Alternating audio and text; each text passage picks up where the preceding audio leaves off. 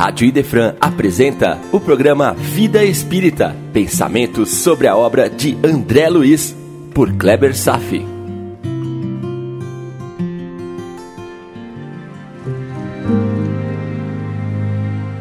Nosso Lar, capítulo 23, Saber Ouvir, parte 1. Vocês aspiram conhecer segredos do mundo espiritual e eterno. Mas, para obterem tal favor, é preciso passem por provas que os façam dignos e merecedores. Palavras de Fenelon. Dele somente se lê que se faz amado em sua diocese, por seus hábitos caritativos, e admirado no mundo por sua sabedoria. Que nos falam sobre os segredos do mundo espiritual, acessível a todos aqueles que são dignos e merecedores. Ouça essa outra mensagem de Paulo de Tarso. Construa em seu coração um altar a Deus desconhecido e proclame seu nome, e faça que lhe renda culto todos aqueles que os ouvirem. E mais uma vez aqui, um convite a posicionar os pensamentos numa só direção. O capítulo de hoje vai se concentrar muito no tema pensamentos e posicionamentos diante da vida. E pensamentos em direção a Deus. E não os temores da Segunda Guerra Mundial que estava prestes a eclodir. Vimos a importância do saber ouvir, de construir uma couraça de tranquilidade espiritual quando diante de acontecimentos desagradáveis que nos chegam aos ouvidos ou desenvolver o tema assentado em dois fatos narrados. O primeiro fato descrito por Lísias foi em relação à psicosfera de nosso lar, que, como sabemos, é uma colônia de grau intermediário incrustada no umbral, mas que apresenta características singulares de uma colônia agradável de se viver. Como então se desenvolveu esse ambiente purificado? Diz Lísias há compromisso entre todos os habitantes equilibrados na colônia, no sentido de se não emitirem pensamentos contrários ao bem. Assim, o esforço da maioria se transforma numa prece permanente. Daí nascem as vibrações de paz que observamos. Controlar e, até certo ponto, domar os pensamentos passa a ser o imperativo vital, primordial, essencial para a criação de um ambiente salutar, mesmo que não nos apercebamos disso. Temos como exemplo aquela situação que a maioria de nós já viveu, quando, dentro de um recinto doméstico ou em algum outro lugar específico, não entendemos muito bem o que se trata, mas sentimos uma paz, uma harmonia, uma sensação de felicidade não localizada. E sentimos a vontade de retornar a esse ambiente diversas vezes. E quando retornamos, novamente temos a mesma sensação. Ou seja, o sentimento provém de um ambiente e não de um espírito benfazejo que eventualmente poderia estar presente no mesmo lugar conosco.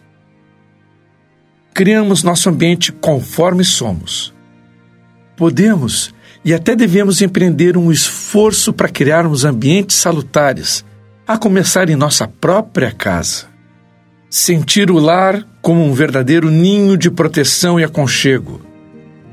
Essa é uma tarefa cabível em nosso menu diário de opções mentais. A sua casa está assim? O seu ambiente de trabalho está assim? Nós conhecemos uma cidade inteira que está assim com ar puro, céu límpido, perfume no ar e um sentimento de harmonia e paz. A cidade chama-se Nosso Lar. O que se espera de nós em algum momento da vida? Quais características do homem de bem? Qual o trabalho verdadeiro ao qual devemos direcionar toda a nossa atenção? Sabemos uma coisa: ainda não será hoje que vamos conseguir trilhar esses caminhos de redenção. No entanto, será esse caminho que nos afastará completamente dos impositivos da dor e dos sofrimentos expiatórios, ao mesmo tempo que nos aproximará definitivamente com as instâncias eternas da felicidade. Então vamos dar uma olhada no Evangelho segundo o Espiritismo, no capítulo 17, Sejam perfeitos, e entender as características da perfeição, sobre o homem de bem e os bons espíritas, para alinharmos, pelo menos, nossos pensamentos com o caminho verdadeiro da existência. E depois, ah, mãos à obra. Que vem os desafios do amanhã. Saibamos ouvir o que nos será dito. Palavras de Jesus. E tais palavras se constituem um enorme desafio.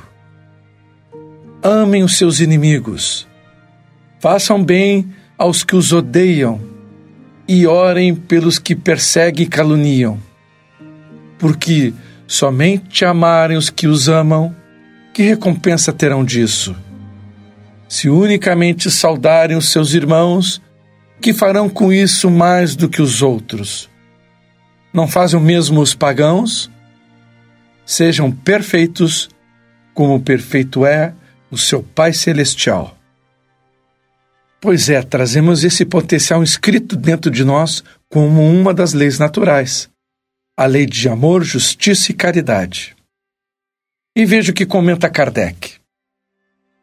Uma vez que Deus possui a perfeição infinita em todas as coisas, esse ensinamento moral, sejam perfeitos como o perfeito é o Pai Celestial, se tomado ao pé da letra, daria a entender a possibilidade do homem também atingir a perfeição absoluta. Se para a criatura fosse dado ser tão perfeita quanto o Criador, ela o igualaria, o que é inadmissível. Os homens a quem Jesus falava não tinham condições de compreender essa questão.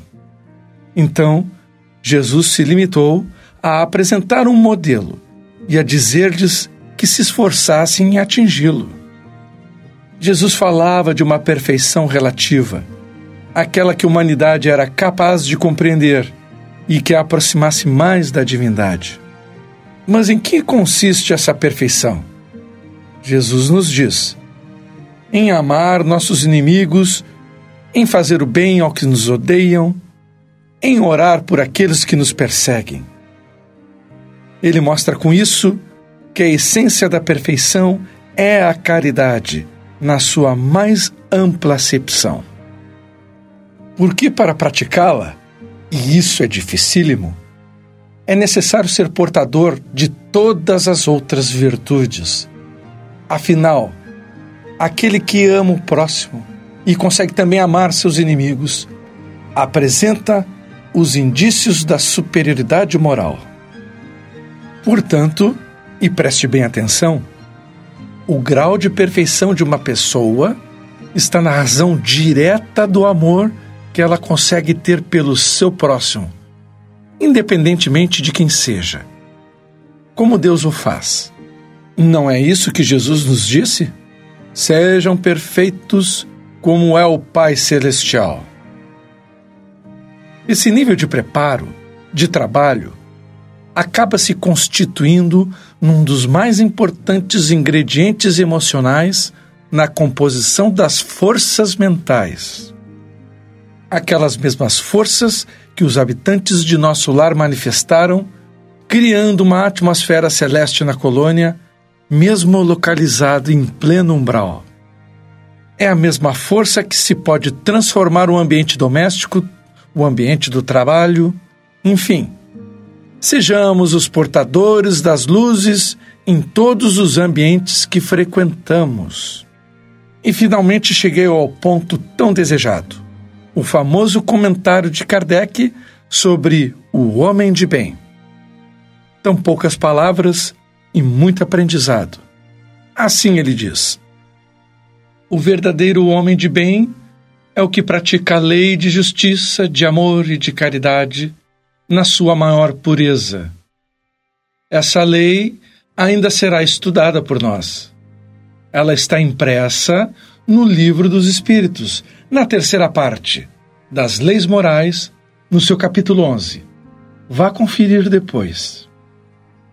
O homem de bem interroga sua consciência sobre seus próprios atos, pergunta a si mesmo se não violou essa lei, se não fez o mal, se fez todo o bem que podia, se desprezou de propósito alguma ocasião de ser útil, se ninguém tem qualquer queixa dele, enfim, se fez aos outros tudo o que gostaria que os outros lhe fizessem. O homem de bem tem fé em Deus, na sua bondade, na sua justiça e na sua sabedoria. Sabe que lhe nada acontece sem sua permissão e se submete à sua vontade em todas as ocasiões. Tem fé no futuro, razão pela qual coloca bens espirituais acima dos materiais. O homem de bem sabe que todas as dificuldades da vida, todas as dores, todas as decepções são provas ou expiações e as aceita sem se queixar. Abrindo um parênteses aqui, me lembrou uma vez um, uma entrevista que o Chico Xavier estava dando para a Rede Globo no programa Fantástico, falando sobre o trabalho, dizendo que todos nós devemos trabalhar, trabalhar muito e sem se queixar, mesmo até quando o trabalho venha com horas extras. Então, o homem de bem deve aceitar todas as dificuldades da vida sem se queixar. Possuído de um sentimento de caridade e de amor ao próximo, faz o bem pelo bem, sem esperar recompensa. Retribui o mal com um bem. Defende o fraco contra o forte e sacrifica sempre seus interesses pela justiça encontra satisfação nos benefícios que distribui, nos serviços que presta, nas alegrias que proporciona ao próximo. Também nas lágrimas que enxuga, nas consolações que leva aos aflitos. Pensa primeiro nos outros antes de pensar em si. Procura os interesses dos outros antes do seu próprio interesse. O homem de bem é bom, humano e benevolente para com todos, sem distinção de raça ou de crenças, porque vê todos os homens como irmãos. Respeita dos outros todas as convicções sinceras e não amaldiçoa quem não pensa como ele. O homem de bem, em todas as circunstâncias, tem como guia a caridade. Não alimenta ódio nem rancor nem desejo de vingança. A exemplo de Jesus, perdoa e esquece as ofensas. E apenas se lembra dos benefícios, pois sabe que será assim como perdoou. É tolerante com as fraquezas alheias, porque sabe que ele mesmo tem necessidade de tolerância. E recorda as palavras de Cristo: Aquele que estiver sem pecado, atire a primeira pedra nunca se satisfazem em rebuscar os defeitos alheios, nem ainda em colocá-los em evidência. Se a isso se vê obrigado, procura sempre o bem que possa atenuar o mal. Ele estuda suas próprias imperfeições e trabalha incessantemente em combatê-las. Emprega todos os esforços para poder dizer, no dia seguinte, que existe nele algo melhor do que no dia anterior. Não procura exaltar seus conhecimentos em detrimento do outro. Ao contrário, aproveita todas as ocasiões para ressaltar as qualidades alheias. Usa, mas não abusa dos bens que lhe são concedidos, porque sabe que se trata de um depósito do qual terá de prestar contas. E sabe também que empregar esses bens na satisfação de suas paixões, o maior prejudicado será ele mesmo. Se nas relações sociais alguns homens estão sob seu comando, trata-os com bondade e benevolência, porque são seus semelhantes perante a Deus. Usa a sua autoridade para lhes erguer o moral e não para os esmagar com seu orgulho. Evita tudo quanto lhes possa tornar mais penosa a posição subalterna em que já se encontram. Se é um subordinado, compreende os deveres da posição que ocupa e se empenha em cumpri-los da melhor maneira possível. Finalmente, o homem de bem respeita todos os direitos que as leis da natureza asseguram aos seus semelhantes, como desejam que os seus sejam respeitados. E um detalhe, meu irmão: essa não é a relação completa de todas as qualidades que distinguem um homem de bem. Mas aquele que se esforce por as possuir estará no caminho que conduz às demais. E, sinceramente, se não tivéssemos mais nada de tempo para aproveitar na vida, talvez o pouco que nos restasse pudesse ser aproveitado em escutar e tentar aplicar todas essas lições, todas essas frases que Kardec nos escreveu no Livro dos Espíritos sobre o homem de bem. E isso por si só já seria uma meta de uma vida inteira. Então, preparado para uma reforma íntima? Ou ficou desanimado? Para seu consolo, todas essas medidas não precisam ser empenhadas numa só existência. Seria talvez impossível. Mas é uma relação que nos induz a buscar uma mudança.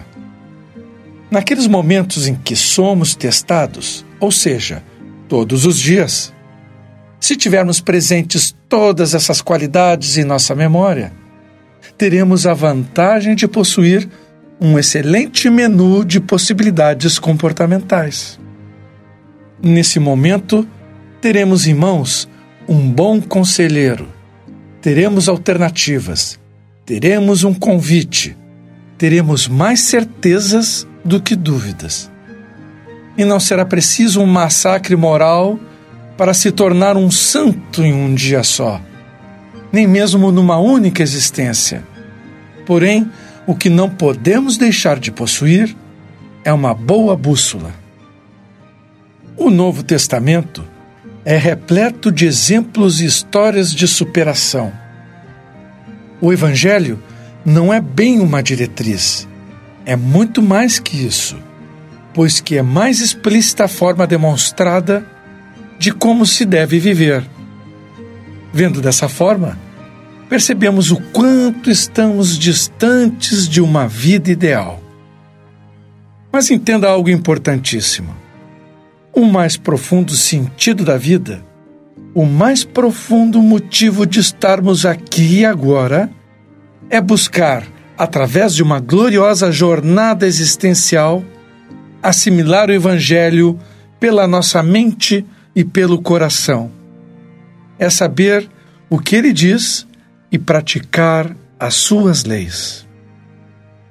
Todas são diretrizes que o aprendiz, que o discípulo de Jesus deve apreender com o coração e tentar implementar todos os dias. Desde que levanta até o outro dia, quando novamente se levanta, porque durante o sono e os sonhos também somos cristãos também somos espíritos livres e libertos parcialmente do corpo, agindo, atuando e pensando.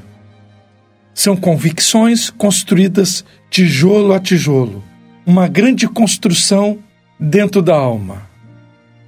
Lutando honestamente por essa convicção, nos tornamos semelhantes aos cidadãos de nosso lar, conseguindo imprimir no éter um pouco da luz de Deus ao nosso redor. E junto com tantos outros espíritos trabalhadores do bem, irradiar o amor à distância, criar um ambiente celestial em nossas vidas aqui e agora, e refletir a paz a milhares de corações aflitos. Vamos ficar agora com Emmanuel ouvindo suas palavras dentro do monumental romance Ave Cristo. desenhando uma linda tela sobre o sentimento cristão que todos, com certeza, em algum momento, iremos buscar. Trata-se do personagem principal, o romano Quinto Varro, sofrendo por uma situação doméstica terrível, em que deverá abrir mão de seu filho, ao mesmo tempo que não condenar e perdoar a esposa adúltera, tendo um caso com o próprio chefe dele. A propósito de cultura histórica, por curiosidade até mesmo, posso dizer que Quinto Varro, o personagem principal do livro Ave Cristo, também é reconhecido como um, uma das vidas do nosso grande apóstolo de Jesus, encarnado aqui no Brasil com o nome de Bezerra de Menezes. E essa informação eu obtive de uma palestra que ouvi de Divaldo Pereira Franco. E como já havia lido esse livro duas vezes, dessa vez ficou a impressão daquele grande personagem Quinto Varro ou Bezerra de Menezes. Então vamos ouvir as palavras de consolo do amigo de Quinto Varro e tão evangelizado orientador, irmão Corvino. Ele diz: Varro, você aceitou o evangelho para que Jesus se transforme em seu servidor ou para que o converta em servidor de Jesus? Pensemos nos desígnios do Cristo e esqueçamos os nossos próprios desejos. Antes de tudo, não condene a sua mulher. Quem somos nós para soldar o coração do próximo? Podemos, acaso, torcer o sentimento de outra pessoa usando a maldade e a violência? Acredita que possamos vencer o mal na força de palavras bem feitas? Admite, porventura, que o Mestre haja descido das alturas simplesmente para falar? Jesus viveu as próprias lições. E eu vou agora, meu irmão, repetir essas palavras por força de convicção e energia profunda que nelas estão carregadas. Jesus viveu as próprias lições. E segue o irmão Corvino orientando Quinto Varro. Achamos-nos num mundo envolvido em trevas e não possuímos outras tochas para clareá-lo, senão a nossa própria alma, que precisamos inflamar no verdadeiro amor. O Evangelho não é somente uma propaganda de ideias libertadoras. Acima de tudo, é a construção de um mundo novo a partir da edificação moral do novo homem. Eu até consigo ver Quinto Varro em silêncio, ouvindo essas palavras, assimilando cada uma delas, incorporando na sua alma, para se tornar o grande Bezerra de Menezes que todos amamos, compreendemos e respeitamos muito. E segue o irmão Corvino. O cristianismo, para redimir as criaturas, exige uma vanguarda de espíritos decididos a executar-lhe o plano de ação. O Evangelho não é apenas um trilho de acesso ao júbilo celestial depois da morte. É uma luz para a nossa existência. Jesus não falava simplesmente ao homem que passa, mas, acima de tudo, ao espírito imperecível Aqui, meu irmão, sempre lembro daquela ideia de que quando conversamos com as pessoas, podemos estar conversando com ela no tempo presente, naquele momento, ou quando nos apercebemos, estamos falando com alguém num tempo futuro, deixando uma mensagem impressa no presente, mas que talvez só terá um verdadeiro impacto de transformação muitos anos depois, quando essa mesma pessoa estiver passando por uma situação ou estiver andando na rua, caminhando pela praia, e essa frase, ouvida por ela muitos anos antes por nós, fizer algum sentido. Jesus também nos falava ao espírito imperecível. E segue o irmão Corvino. Em certo passo dos seus sublimes ensinamentos, adverte: melhor será entrares na vida aleijado que, tendo duas mãos, te aproveitares delas para descidas regiões inferiores. Criamos o sofrimento desacatando as leis universais e o suportamos para regressar à harmoniosa comunhão com elas. A justiça é perfeita, ninguém chora sem necessidade. E completa: o trabalho é uma escada luminosa para as outras esferas. Por hoje era isso. Paz a todos e até breve.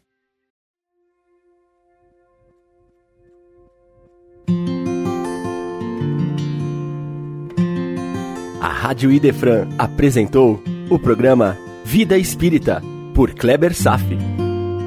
Todas as terças e quintas, às nove da manhã. Programa Vida Espírita